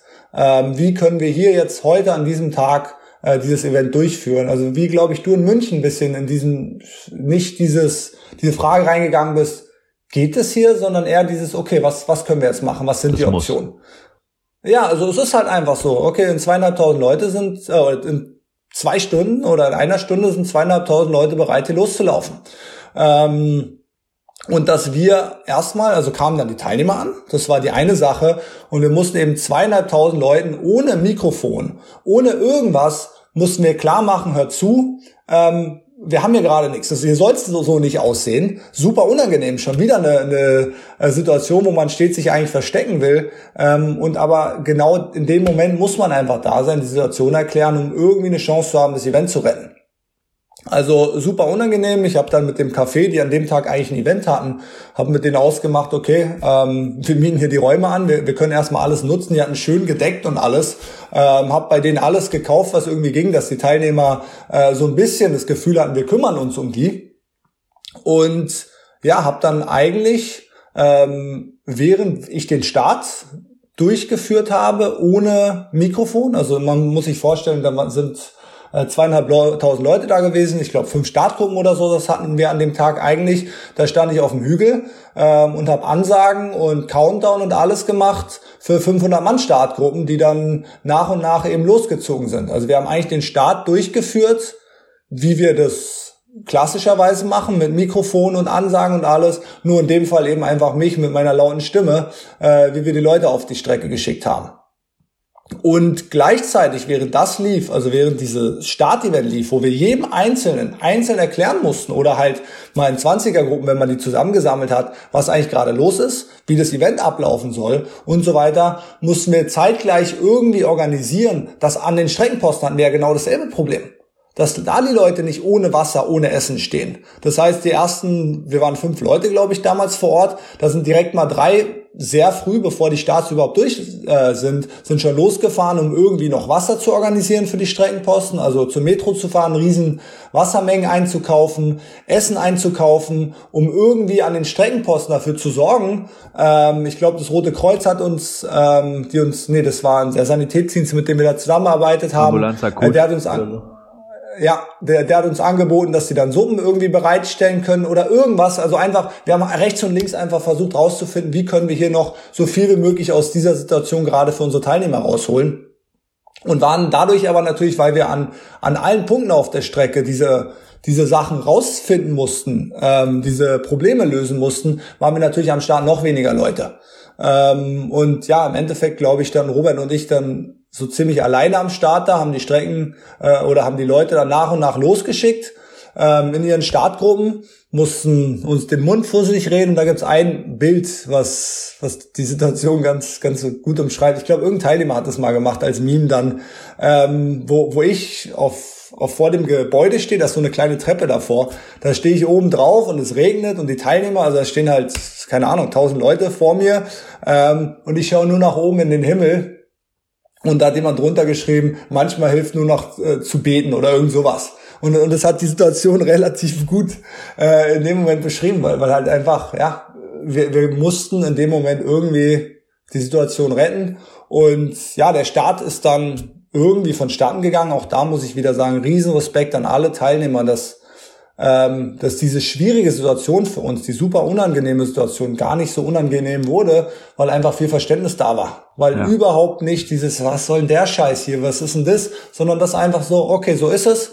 Dann laufen wir halt einfach los und versuchen auch hier das Beste draus zu machen. Also, dass ich auch oft die, das Gefühl habe, genau das, was wir versuchen zu leben, dass die Teilnehmer das genauso leben und dass da einfach extrem viel auch in, in die Richtung immer funktioniert. Dass einfach, wenn was nicht 100% äh, funktioniert, dass da so viel Verständnis dafür da ist und so viel Unterstützung auch in so Situationen, äh, wo die Gruppe einfach zusammenwächst und man echt das Gefühl hat, sau cool, dass, dass ihr unsere Teilnehmer seid. Und genau das Gefühl war einfach auch in Hamburg da. Ähm, trotzdem natürlich super unangenehm, da, da allen Leuten sagen zu müssen, ja, was, was sollen wir gerade machen, ist halt einfach so. Äh, lauf mal los, wir versuchen, wir tun, was wir können, dass, dass das Event hier ähm, durchgeführt werden kann und wir hoffen, unsere LKWs tauchen heute irgendwann auf. Und naja, auf jeden Fall sind dann mehrere Leute von uns losgedüst, haben Streckenposten 1 irgendwie versucht noch die Sachen äh, zu organisieren, dass wir da Wasser, Essen, äh, Kaffee, das ausgeben können, was wir normalerweise einigermaßen versuchen, also um einfach das, das Erlebnis so gut wie möglich zu machen. Am Streckenposten 2 genau dasselbe und dann sind ja auch Faktoren, die auf, wir haben ja Licht ähm, eigentlich in den, ähm, in den LKWs drin, was auf einmal nicht da ist und wir haben so viel Kram, was man einfach unterschätzt teilweise, die in dem Moment einfach nicht da waren. Die T-Shirt-Ausgabe ist am Start nicht gelaufen. Das muss man dann irgendwie nachträglich hoffentlich lösen. Naja, der Start ist irgendwann so, ähm, ja, hat funktioniert. Die Leute waren auf der Strecke. Ähm, natürlich hatte in dem Moment, und dann habe ich auch gesagt, also Lass mich mal hier einhaken, los. Kalle. Ja. Weil das ist ja eigentlich, das war eigentlich eine Situation, du hast im Grunde den Start moderiert und hast die Leute auf die Strecke geschickt, hat's aber keine Ahnung, werden wir in zwei, drei Stunden, wenn wir es brauchen, das ganze Equipment da haben für den Streckenposten. Das heißt, es war so ein bisschen, ähm, ja, so, so, so, so eine Wette auf Zeit quasi. Das heißt, ähm, auch hier, ich meine, klar, ihr wart am Rotieren und am, am Versuchen, alles irgendwie in Bewegung zu setzen, dass, dass, es, dass es dann wenigstens irgendwie das Allernotwendigste an den Streckenposten gibt. Aber du weißt ja selbst, das wäre einfach, das ist ja so schon äh, ich, ich kläre mal auf. Irgendwann im Laufe des Vormittags ist dann der erste LKW an einem VP aufgetroffen, äh, eingetroffen. Und äh, ich, ich weiß noch, ich glaube, ich hatte Tränen in den Augen, als ich die Botschaft bekommen habe. Ich glaube, ich war fast am, wahrscheinlich am, am emotionalsten dabei, weil ich eben nicht so in, in Rotation sein konnte wie ihr und weil es bei mir eben viel so ein, so ein Telefonieren und Warten war. Und ähm, irgendwann ist der LKW aufgetreten, bis aufgetaucht, aber bis zu dem Zeitpunkt war es ja im Grunde so, da läuft jetzt ein Event und ähm, genau, was ich sagen wollte, selbst mit dem LKW, der dann irgendwann aufgetaucht ist, war es ja so, dass alles dann unter, unter Optimum nur noch aufgebaut werden konnte, weil es einfach alles viel zu spät war, alles außerhalb des Plans war. Aber ohne das, nur mit den improvisierten Sachen, wusstest du ja selbst zu dem Zeitpunkt, wäre es eine absolute äh, Notlösung gewesen, von vorne bis hinten. Ja, ähm, aber also das Notlösung, ja, ähm, aber eine Lösung. Also aber besser Lösung, in dem klar. Fall, in dem Fall das Beste, was wir rausholen konnten. Genau äh, Wasser wäre da gewesen, äh, Essen wäre da gewesen. Das heißt, jeder hätte das bekommen, was er braucht, um, um erstmal ins Ziel laufen zu können. Und ob dann Zielbogen da steht oder nicht, das, das war in dem Fall nicht sicher. Aber wir wären da gestanden, werden denen zugejubelt äh, werden den Respekt gegeben, dann werden die Medaillen eben zugeschickt geworden. All das ist in dem Moment, ja, das, natürlich wäre das eine bessere Lösung, wenn das alles da ist. Ähm, aber in dem Moment das Beste, was wir tun konnten, war einfach zu sagen, okay, am Streckenposten 1, wir, wir, wir sorgen dafür, dass es Wasserflaschen gibt. Wir sorgen dafür, dass die Leute ähm, drei verschiedene Arten, äh, Möglichkeiten haben, was sie essen können, sodass selbst wenn die keine Snacks dabei haben, dass die Snacks haben. Ähm, wir, wir haben Sunny-Dienst und das ist das, was wir heute also als Minimum anbieten können. Und wenn es das Minimum ist, dann ist das besser als gar nichts. Klar, es ist besser als gar nichts. Aber es bricht uns das Herz. Aber es bricht uns das Natürlich. Herz, weil wir, weil, weil wir einfach so einen hohen Standard haben, weil wir einfach so einen hohen Anspruch an uns selber haben, weil wir einfach äh, so viel, so viel leisten wollen auf dem Event. Und ja, ich verstehe ja, was du meinst. Und das ist ja das, das ist ja der Grund, warum wir die Geschichte überhaupt erzählen. Letztendlich geht es darum, okay, wir haben hier diese Situation und so gehen wir, so gehen wir damit um. Und, und ich glaube ja eben, dass äh, wie, wie ihr vor allem vor Ort damit umgegangen seid. Also besser hätte man es wahrscheinlich nicht machen können. Und auch hier. Ähm, und deswegen erzählen wir diese Geschichte ja auch. Einfach um zu zeigen, bei uns ist nicht alles perfekt und äh, das, was wir immer wieder erzählen, das, das leben wir einfach, egal was passiert. Und das leben wir vor allem auch dann, wenn es am schwierigsten ist, nämlich dann, wenn wirklich was in die Hose geht. Ja, ähm, ja, also aber ich glaube auch da, in dem Moment war, war meine Entscheidung halt ja, war, war begrenzt, weil es einfach für mich so war, okay, das, das Bestmögliche machen wir heute. Und dass, dass die Situation für dich viel unangenehmer war wahrscheinlich oder viel, ähm, dass du viel angespannter warst, also auf eine andere Art und Weise, ähm, äh, kann ich hundertprozentig verstehen, weil, weil ich konnte nur noch reagieren. Ich konnte in der Situation, konnte ich einfach nur noch die, die bestmöglichen Entscheidungen in dem Moment treffen. Ähm, du du saßt irgendwie auf heißen Kohlen, konntest nicht so richtig was machen, außer bei Leuten hinterher telefonieren, bis der LKW da war. Das war das Einzige, was du machen konntest. Ich hatte wenigstens noch Handlungsspielraum. Und ich habe mit den Teilnehmern kommuniziert. Das ist, das ähm, wen, wen interessiert, wie, wie, meine, äh, wie mein Empfinden in der Situation war, der kann sich das nochmal angucken. Also da gibt's noch diesen einen Post im, im letzten Februar, The Show Must Go On. Das war ein Social Media Post der, der zeigt, glaube ich, ganz gut, äh, wie, wie ich mich damals gefühlt habe. Zeigt aber auch in dieser Situation, das ist ja wirklich mittendrin entstanden, zeigt aber auch in dieser Situation, wie wir gekämpft haben. Ja. Willst du es kurz so in drei Sätzen erzählen, was, was da drin steht? Äh, ja, Im Grunde das, was ich gerade schon gesagt habe. Also das, äh, dass, dass, dass unser Herz gebrochen ist, weil wir einfach so einen hohen Standard haben, eigentlich, was wir machen wollen. Ähm, einfach auch ganz klar die Situation erklärt ähm, hey, das, das ist los und deswegen entsteht hier gerade eine außergewöhnliche Situation. Das versuchen wir zu machen und äh, wir versprechen euch, dass, dass wir alles geben werden, um, um die Situation zu lösen. Und hier ähnlich wie auch 2016. Ähm, und ich glaube, das ist was, was, äh, was, was uns unsere Teilnehmer, aber hoffe ich, was uns unsere Teilnehmer immer wieder zugute halten. Äh, wenn so eine Situation kommt, dann legen wir sie halt auf den Tisch. Dann sagen wir, hey, das hier ist die Situation, die, die sich gerade ergibt. Das ist das, was gerade passiert. Wir sind ehrlich. Wir sagen, das ist es. Ja. Und wir zeigen auch unsere eigene Schwäche in der Situation. Und das habe ich, glaube ich, da gemacht, äh, wie vielleicht in wenigen anderen Situationen. Hat einfach auch gezeigt, so wie, wie, es, wie, ich, wie es mich selber einfach ähm, auch berührt. Und ja. ähm, ich glaube, das, das merkt man dann halt auch einfach. Da, da ist einfach ein Mensch, der zeigt seine Menschlichkeit und das kommt, das sehen andere Menschen halt wahrscheinlich einfach. Ja, und die Probleme hast du ja selbst auch gesagt. Also die LKWs kamen am Start an, dann so eine halbe Stunde, nachdem der letzte Teilnehmer los war. Und die Teilnehmer sind natürlich, als sie da waren, sind die mit den Startgruppen mitgelaufen. Also da war nichts mit Teilnehmeraufteilung. Das heißt, wir hatten eine Riesenmasse an allen Streckenposten. Die Streckenposten konnten viel zu spät erst aufgebaut worden, äh, werden, weil die VPs, äh, weil, weil die LKWs zu spät waren. Also das hat sich durchgezogen, dass wir an jedem Punkt auf der Strecke enorm kämpfen mussten. Ähm, und im Ziel dann auch noch der, der Aufbau. Und also wenn man so eine, also sechs Stunden am Stück unter Strom steht schon von morgen an, ähm, da rebelliert der Körper ja auch irgendwann. Ähm, ja. Haben wir nicht, und im Ziel. Haben wir nicht abends telefoniert, wo du im Ja, Auto kommt gleich noch. ähm, ja, und also im Ziel war es dann auch, also strömender Regen den ganzen Tag. Ähm, und ja, also das ganze Team war halt sehr, sehr schnell einfach an der Grenze und dann waren aber noch acht Stunden äh, Ziel offen. Und ja, wir haben, glaube ich, an dem Tag rausgeholt, was wir konnten. Ähm, und dann sind wir eben nachts oder abends, als wir abgebaut haben, letzte Kiste eingeladen und ähm, dann sind die LKWs wieder abgefahren. Und dann, wir haben, ich glaube, drei Minuten mit dem Auto äh, vom Start weg, weg gewohnt in, äh, an dem Tag. Und da sind alle eben abgezüchtet. Ich habe mich auch ins Auto gesetzt und wollte rüberfahren äh, und einfach nur noch schlafen. Ähm, und in dem Moment, ich, ich konnte einfach nicht mehr. Ich, ich konnte den, den Motor nicht anmachen ähm, und ich konnte nicht losfahren. Ich saß einfach wie paralysiert da und, und konnte einfach gar nichts mehr machen.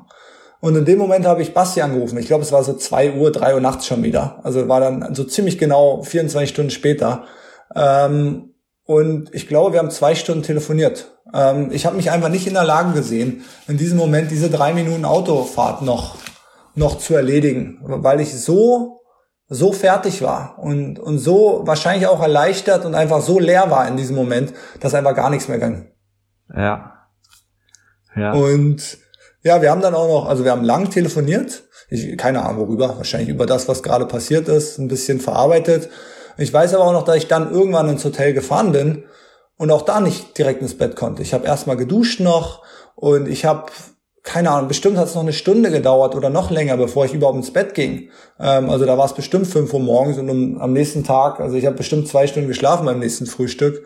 Ähm, und da weiß ich noch, dass, dass ich einfach völlig, völlig durch war, als wir da die Teilnehmer saßen oder waren auch alle zusammen. Also wir hatten so ein Mammuthotel quasi, wo, wo alle dann auch untergekommen sind oder viele gleichzeitig äh, in, in einem Hotel ähm, und wo ich einfach überhaupt nicht aufnahmefähig war.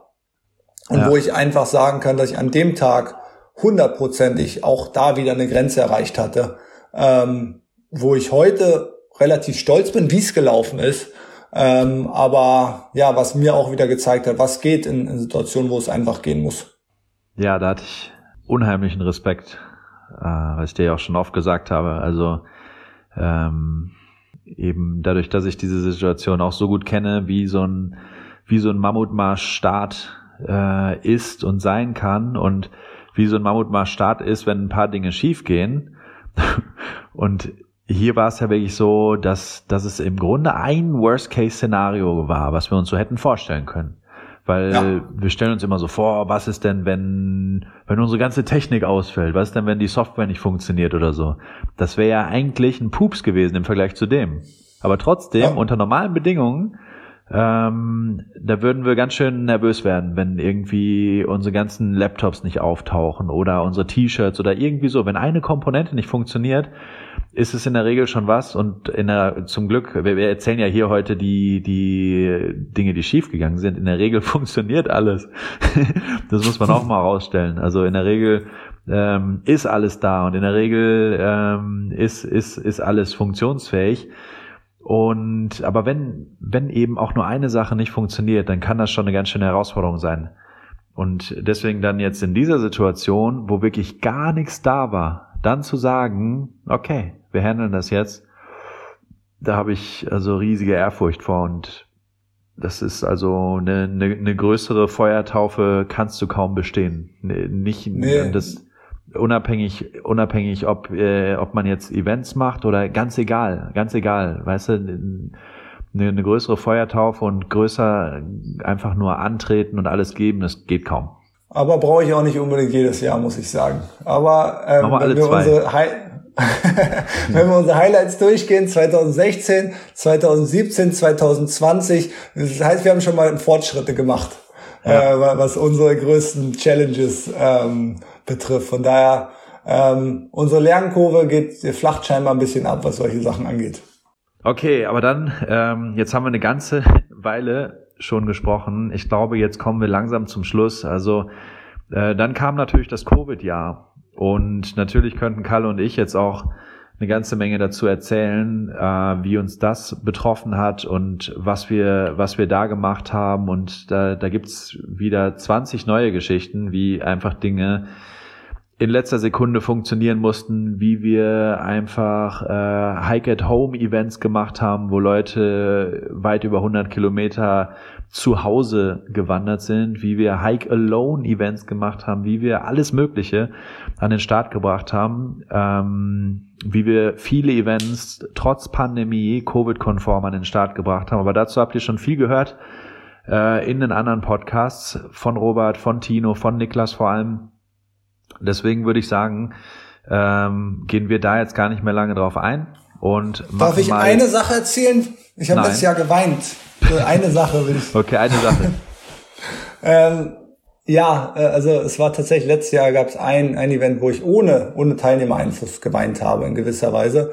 Das war unser Event in Kopenhagen. Ich wohne ja selbst in, in Kopenhagen oder der Umgebung. Kopenhagen, wunderschönes Event, Start direkt am Strand. Ähm, und wie, wie auch in Deutschland war, war die Situation in Dänemark eigentlich genauso wie in Deutschland. Äh, letztes Jahr das Covid alles ja fünfmal so kompliziert gemacht. Wir haben fünfmal Sachen umgeplant, neue Partner finden müssen, ähm, haben mit den Genehmigungsbehörden gesprochen. Es ging, auf einmal ging es wieder nicht, ähm, haben Ja bekommen, ähm, Ja, aber und so weiter. Und im Endeffekt war es so, das war das 100 Kilometer Event, wo wir eine Genehmigung bekommen haben. Die Polizei hat am Ende in Dänemark entschieden, dass, dass das geht. Ähm, da gab es eine relativ klare Gesetzgebung, was man darf, was nicht. Ähm, dass man 500 Leute Events machen darf, wenn maximal 50 Leute gleichzeitig an einem Ort sind. Jetzt hatten wir in Dänemark deutlich mehr Teilnehmer. Wir haben, wir haben das Doppelte am Ende angenommen an Teilnehmern, also 1000 Teilnehmer. Und haben eben in Absprache mit der Polizei das so geregelt, dass wir ein Event morgens gestartet haben und das andere Event ungefähr acht Stunden später war das, glaube ich, dass die beiden Events sich nicht über den Weg laufen. Also die schnelleren Teilnehmer sind dann auch morgens gestartet, äh, die langsameren am Nachmittag, so dass da einfach zu keiner Überkreuzung in irgendeiner Form, zu keiner Durchmischung kommen würde. Ähm, haben das auch alles so genehmigt bekommen. Das war super. Die ganze Kommunikation war durch. Ähm, zwei Tage, glaube ich, vor, vor dem Event, also am Donnerstag, vielleicht auch schon Mittwochabends, ähm, gab es ein Einreiseverbot für, für Deutsche nach, nee, für, für den nach Deutschland, so rum. Äh, das heißt, wer zurück aus Dänemark gekommen ist, der musste in Quarantäne in, in Deutschland. Für zehn Tage waren es, glaube ich. Das hieß, die Leute oder ein Großteil der Leute, die nach Dänemark kommen sollten aus Deutschland, konnten dann einfach nicht mehr kommen, weil die arbeiten mussten oder studieren mussten oder was auch immer. Das heißt, wir hatten zwei Tage vorher eine Situation, dass die Hälfte des Teams einfach nicht mehr kommen konnte ähm, wo wir blitzschnell, zum Glück konnte Sabrina dann kommen, konnte Lea kommen, wo, wo ich bis heute sehr dankbar bin, dass, dass wir das so gut gelöst bekommen haben. Der größere Schock kam aber tatsächlich am Nachmittag vor dem Event, als die Polizei mich angerufen hat und mir gesagt hat, ja übrigens, das, das Event, so wie ihr das plant, das geht nicht. Ähm, von den 1000 Leuten, die ihr da habt, da dürfen nur die 500 starten. Äh, das ist einfach die Gesetzgebung.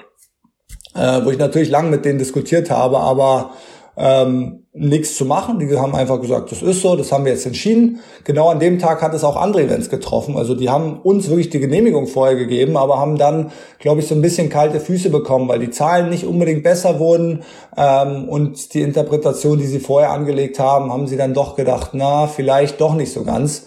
Ähm, auch egal warum, auf jeden Fall hieß es für uns, dass wir am Nachmittag vorm Event, also wirklich Freitag Nachmittag mussten wir 500 unserer Teilnehmer eine Mail schreiben und sagen, ach übrigens, ihr dürft morgen nicht starten. Und nicht startet halt alleine, ähm, könnt trotzdem auftauchen, macht euer eigenes Event. Wir dürfen leider nicht, sondern es war wirklich, ihr dürft hier nicht auftauchen. Äh, sonst haben wir Probleme, sonst ähm, kriegen wir ein Riesenproblem.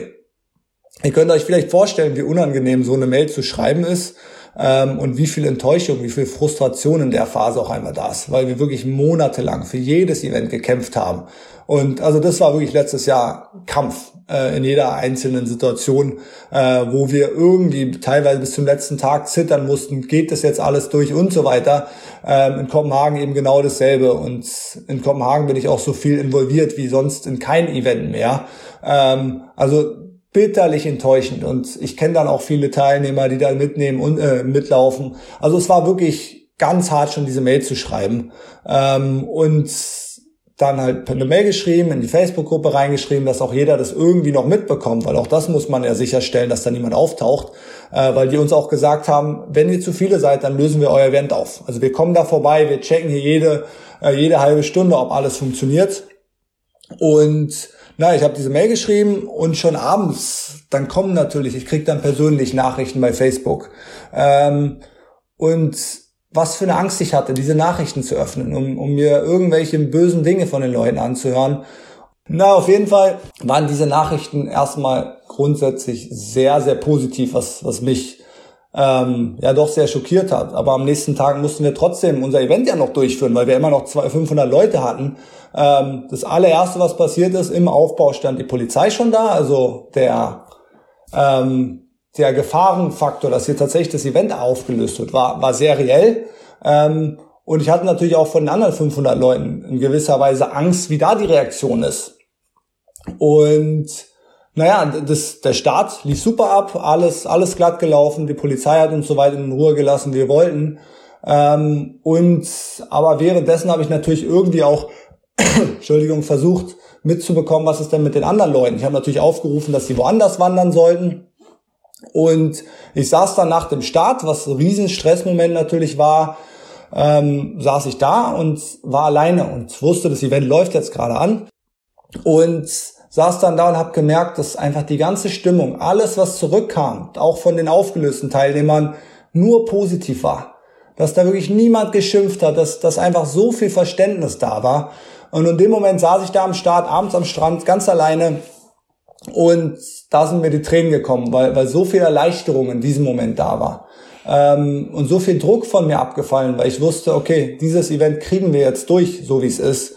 Ähm, und das wiederum, und das habe ich ja vorhin auch schon erwähnt, so viel Verständnis einfach von jedem Einzelnen da war für eine Situation, die uns das Herz gebrochen hat, ähm, dass ich da auch einfach nur wieder Riesenrespekt an jeden einzelnen Teilnehmer in der Situation ähm, richten kann und einfach nur Danke sagen kann an alle unsere Teilnehmer, die bei unseren Events sind, ähm, dass in diesen stressigen und wirklich schlimmen Situationen für uns, äh, die uns selbst auf das Herz brechen, äh, dass da einfach immer Unterstützung zurückkommt, anstatt ähm, Beschimpfungen, Frustration und so weiter. Ja, zu 100 Prozent, weil äh, das wäre ja einfach in so einer Situation zu kritisieren oder offensiv zu werden. Ähm, ich, ich glaube nur und hoffe, dass wir aber einfach das, das so sehr demonstrieren und einfach so sehr äh, zeigen, dass es uns darum geht, hier eine Gemeinschaft zu schaffen, die sich unterstützt und wenn irgendwas in die Hose geht, dann, dann unterstützen wir uns weiter. Und dann, dann wir, wir gehen nicht in eine Opferrolle. Wir sagen nicht, hey, aber du sorgst jetzt hier dafür, dass es mir schlecht geht. Und du sorgst jetzt dafür, dass ich in meinen Mammutmarsch nicht laufen kann, sondern ähm, und das ist vielleicht, das ist vielleicht das, wo, worauf wir am stolzesten sein können, dass wir einfach ähm, so eine Gemeinschaft um uns gesammelt haben und vielleicht teilweise auch inspiriert haben, ähm, wo es eben nicht darum geht, sich gegenseitig Vorwürfe zu machen, sondern wo es darum geht, sich gegenseitig zu unterstützen. Und wann muss man sich unterstützen? Vor allem, wenn was schief geht. Und vor allem, wenn, wenn was schwer fällt, das sind die Zeiträume, wo wir Unterstützung brauchen. Und das ist in dieser Covid-Phase präsenter als vielleicht in je einer Phase zuvor. Und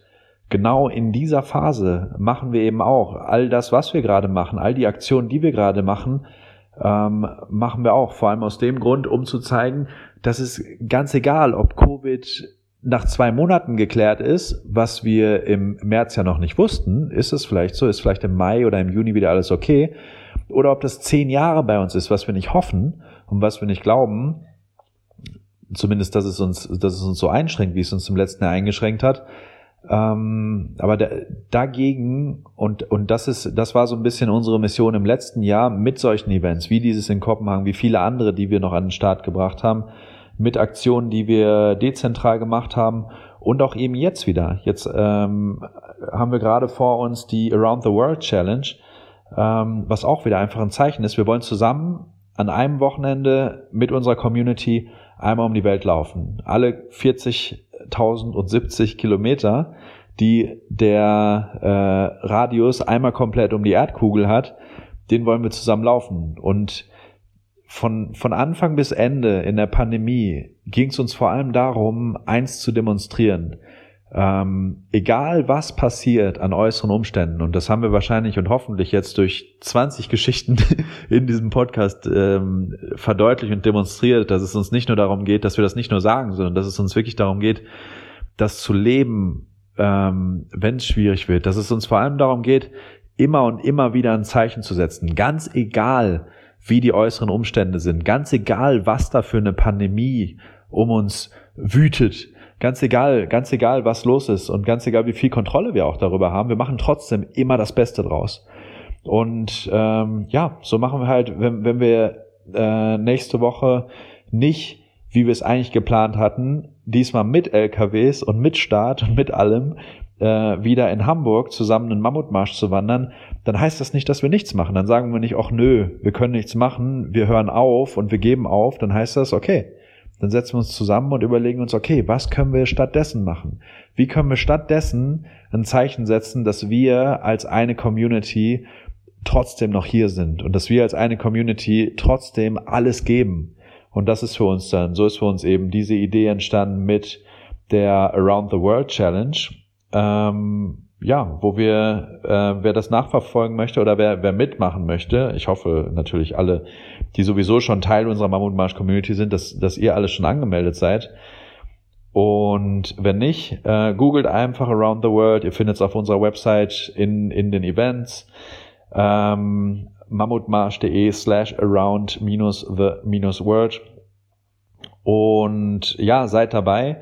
Wenn ihr aus irgendeinem Grund nicht dabei sein könnt, wegen keine Ahnung, wenn ihr irgendwo seid, wo ihr gerade das Haus gar nicht verlassen dürft oder so, da gibt's glaube ich gerade nicht so viele Orte, aber ähm, dann äh, könnt ihr auf dieser Seite, da wird es einen Live-Ticker geben, da könnt ihr auch nachverfolgen, wie viele Kilometer wir schon haben. Immer wenn jemand quasi seine Kilometer einreicht, und da wird vor allem der Sonntag spannend sein, äh, dann wird die Prozentzahl erstens wachsen und wachsen und wachsen, bis wir bei den 100 Prozent sind oder darüber hinaus und die Kilometerzahl. Das heißt, ihr könnt da auch im Live-Tracker nachverfolgen, wie viele Kilometer wir schon geschafft haben. Und ja, das ist vielleicht ähm, ein, ein passender Abschluss für diesen Podcast, um ähm, ja euch zu zeigen, auch jetzt in dieser Phase äh, sind wir weiter da und äh, bringen weiter Sachen für euch an den Start und lassen uns auch von dieser andauernden Situation nicht unterkriegen, auch wenn wir ähm, eigentlich lieber Events draußen machen würden mit Tausenden von Menschen. Anything? Ja, absolut. Möchtest du noch was hinzufügen, Kalle? Nein, ich, ich freue mich auf Around the World. Ähm, ich freue mich wirklich und also dieser Community-Faktor einfach, dass, dass wir Menschen zusammenbringen ähm, und was wir jetzt ja auch in diesem, in dieser Art von Aktionen wieder machen, finde ich richtig schön, auch wenn nicht physisch, aber wenigstens ähm, auf diese Art und Weise. Ähm, also macht mir seit Jahren unglaubliche Freude, Leute bei den Events zu sehen, ähm, aber auch einfach so alles drumherum bei Facebook und so zu erleben, wie die Leute miteinander interagieren, wie Freundschaften entstehen, ähm, über Stadtgrenzen hinaus, finde ich sehr inspirierend. Also von daher auch da danke äh, an die Leute und an alle, die jetzt schon eine Weile dabei sind oder neu sind. Ähm, ja, und dann hoffe ich, dass, dass wir uns schnellstmöglich mal wieder auch irgendwo äh, persönlich sehen können. Ja, in dem Sinne haben wir jetzt gerade die längste Podcast-Folge der Mammutmarsch-Geschichte aufgenommen. Und ähm, Sandy hat drauf bestanden. Sandy wollte ihn unbedingt haben. Ich glaube, Sandy wird, wird gleich aus allen Wolken fallen, sie sieht. Ich habe gerade nebenbei gesehen, dass sie mir schon geschrieben hat und gefragt hat, sag mal, ihr wolltet doch heute aufnehmen, habt ihr schon? und haben wir jetzt, aber ja, also sehr, sehr lange, eine sehr, sehr lange Folge ist es geworden.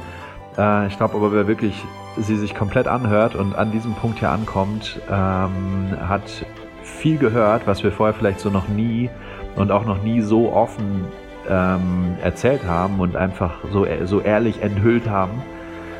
Und hat wahrscheinlich auch einfach mal noch deutlich tiefere Einblicke in, in die Mammutmarsch-Geschichte und was einfach dahinter steckt. Und wer einfach die beiden äh, Menschen sind, die dahinter stecken, die einfach ähm, den, den größten Teil der Mammutmarsch-Geschichte irgendwie zusammen äh, gestaltet haben. Und ja, in dem Sinne, äh, vielen Dank dir, Kalle, dass du dir die, die kurze, das kurze Momentchen genommen hast, um mit mir zu sprechen. Immer wieder gerne, Basti. Und genau, dann äh, hören wir uns bald wieder bei irgendeiner anderen Folge Mammutmarsch Podcast und genau, freuen uns auf eine super coole Around the World Challenge mit euch und sind sehr, sehr optimistisch, dass wir zusammen mindestens die 40.070 Kilometer um die Welt wandern können. Also in dem Sinne, euch vielen Dank fürs Zuhören und bis bald. Ciao, ciao. Ciao.